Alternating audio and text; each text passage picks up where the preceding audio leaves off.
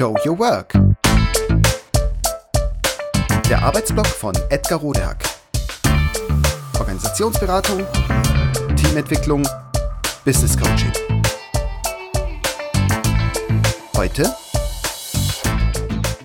alles top im Arbeitsschutz?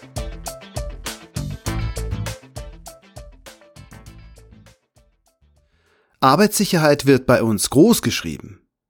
Ach ja?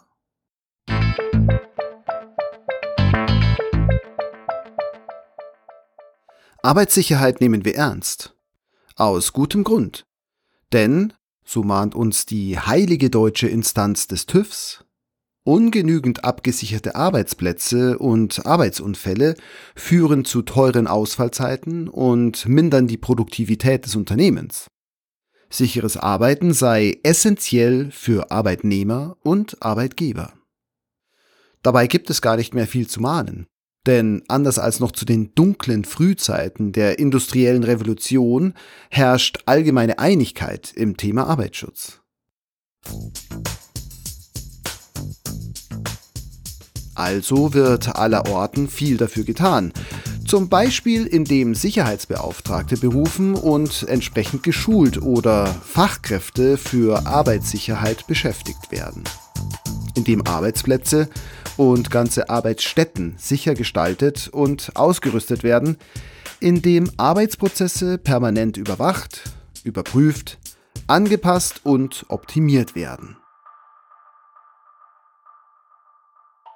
Im technischen Arbeitsschutz hat sich dabei ein Ansatz in drei Schritten zu einer Norm entwickelt, die allgemein anerkannt ist und breit angewendet wird. Überall dort also, wo es um Fertigung geht, wo Maschinen bedient werden und Handarbeit im Spiel ist, wird Arbeitsschutz immer nach einem bestimmten Prinzip organisiert. Dieses Prinzip lässt sich mit der Top-Faust-Formel simplifiziert, aber eingängig zusammenfassen. Top steht für technisch, organisatorisch, persönlich.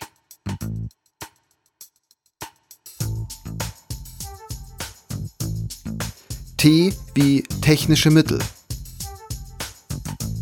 Im ersten Schritt werden Arbeitsschutzrisiken durch technische Mittel minimiert. Dazu gehört zum Beispiel jede Form von technischer Sicherung am Arbeitsplatz, an den Arbeitsgeräten und an Werkzeugen, die fatale Verletzungen oder Ausfallrisiken durch Fehlbedienung ausschließen soll.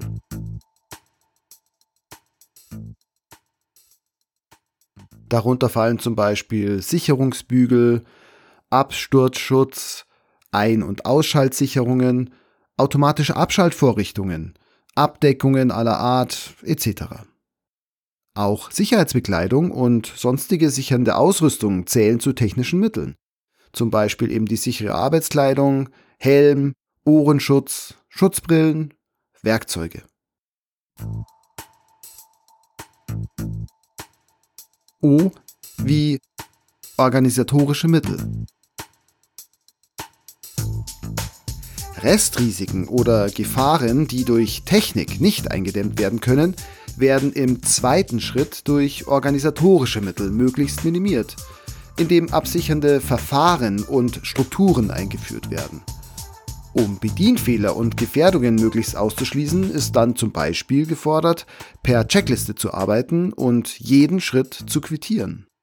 Oder eine Maschine wird nur von mehreren Mitarbeitenden bedient und vielleicht auch nach einem vorgegebenen Protokoll. P wie persönliche Sicherheitskompetenz.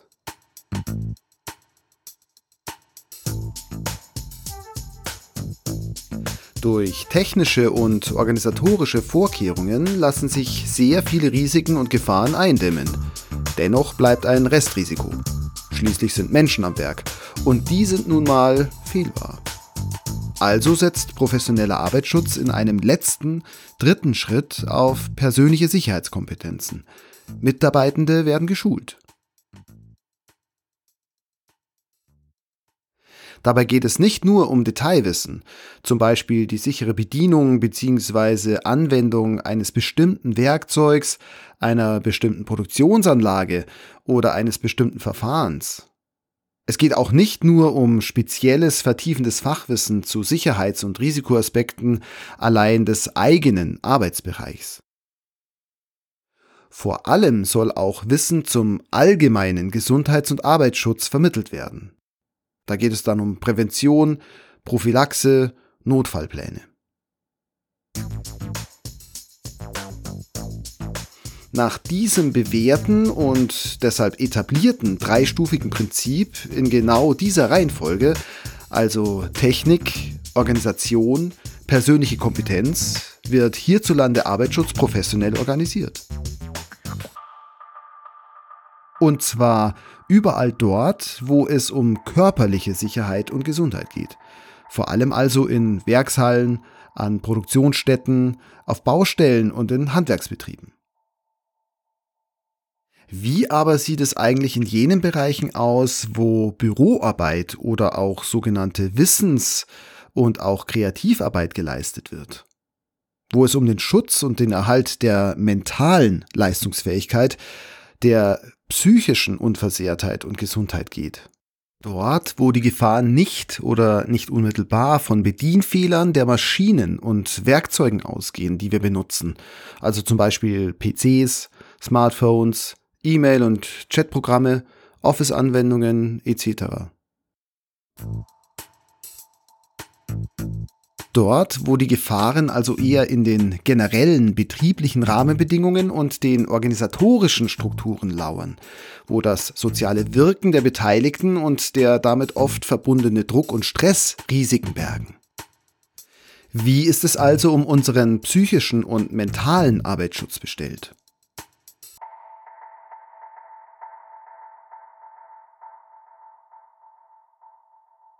Leider sowohl allgemein wie auch im Detail ungleich viel schlechter.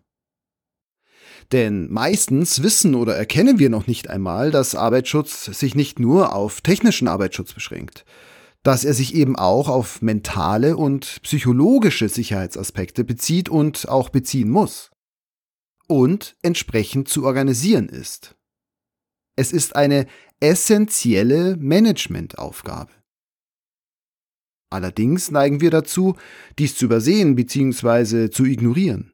Bewusst oder unbewusst. Absichtlich oder unabsichtlich.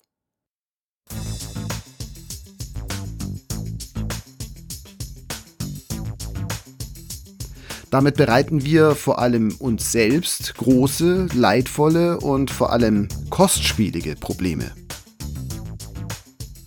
Denn zum einen etablieren wir dadurch nicht nur ungute, unsichere Strukturen, was schon schlimm genug ist.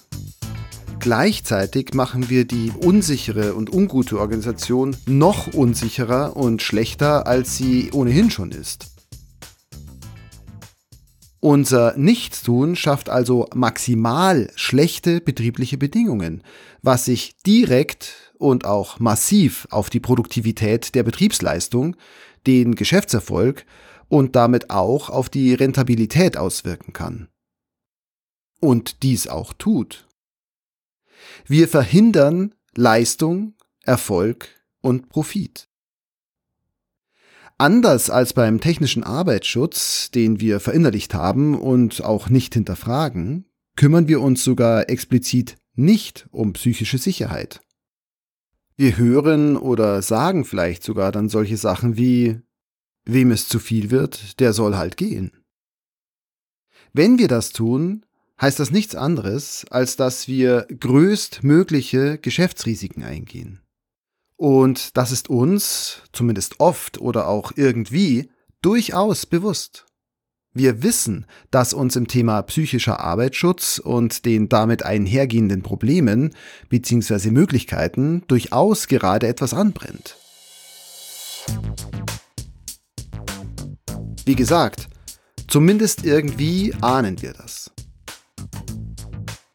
Deshalb versuchen wir diesen Risiken zu begegnen, indem wir die mentale und psychische Resilienz und Leistungskompetenz der Mitarbeitenden fördern. Dazu wird viel Geld in ein vielfältiges Angebot an Seminaren und Coachings zu den Themen Zeit- und Selbstmanagement, Stressbewältigung, Achtsamkeit oder Umgang mit Konflikten gesteckt.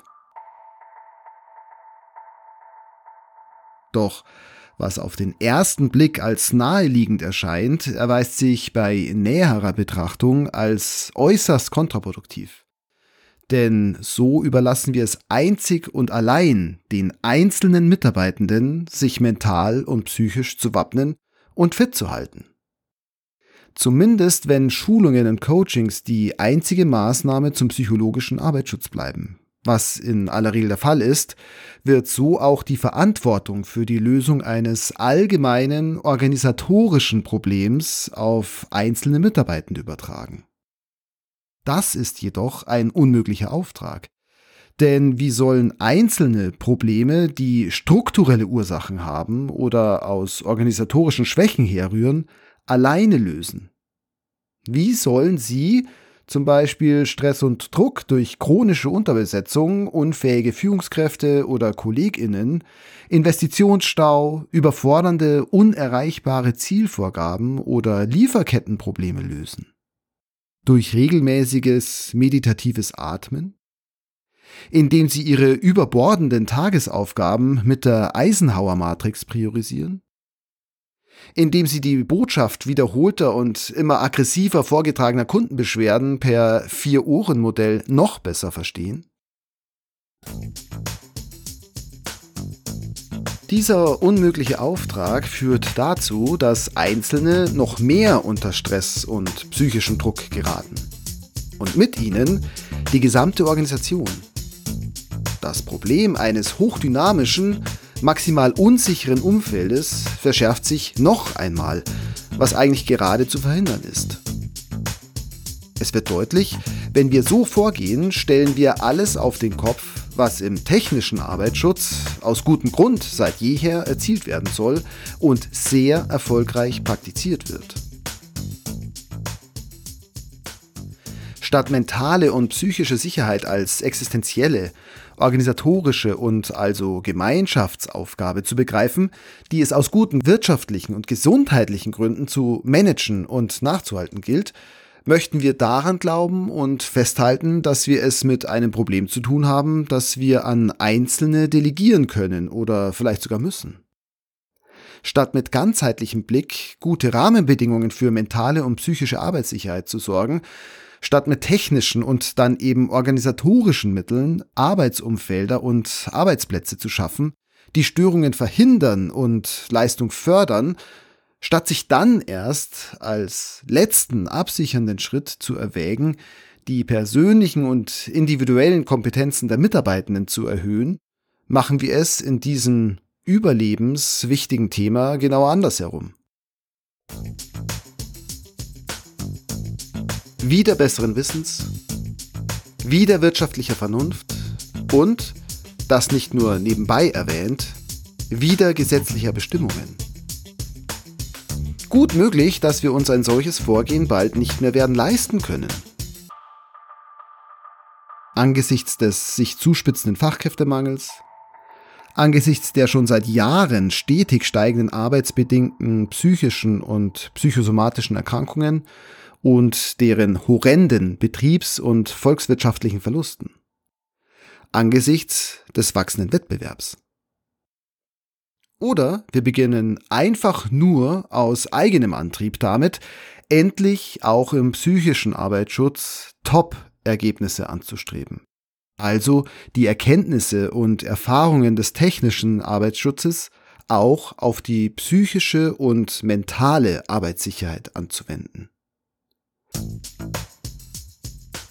Schließlich geht es uns doch darum, die Dinge für uns und andere professionell produktiv und auch dauerhaft gut zu machen. Oder etwa nicht?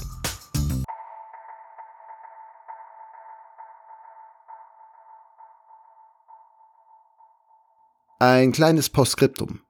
Vielen Dank an Stefan List, meinen Freund, Kollegen und ausgewiesenen Spezialisten im Thema Arbeitssicherheit, der mich schon vor längerem auf dieses Thema gestoßen und auch erhellt hat. Vielen Dank, Stefan. Das war Show Your Work, der Arbeitsblock von Edgar Rodehack. Organisationsberatung, Teamentwicklung, Business Coaching. Mehr über mich erfahren Sie auf www.rodehack.de oder direkt im Blog auf www.trellisterium.de.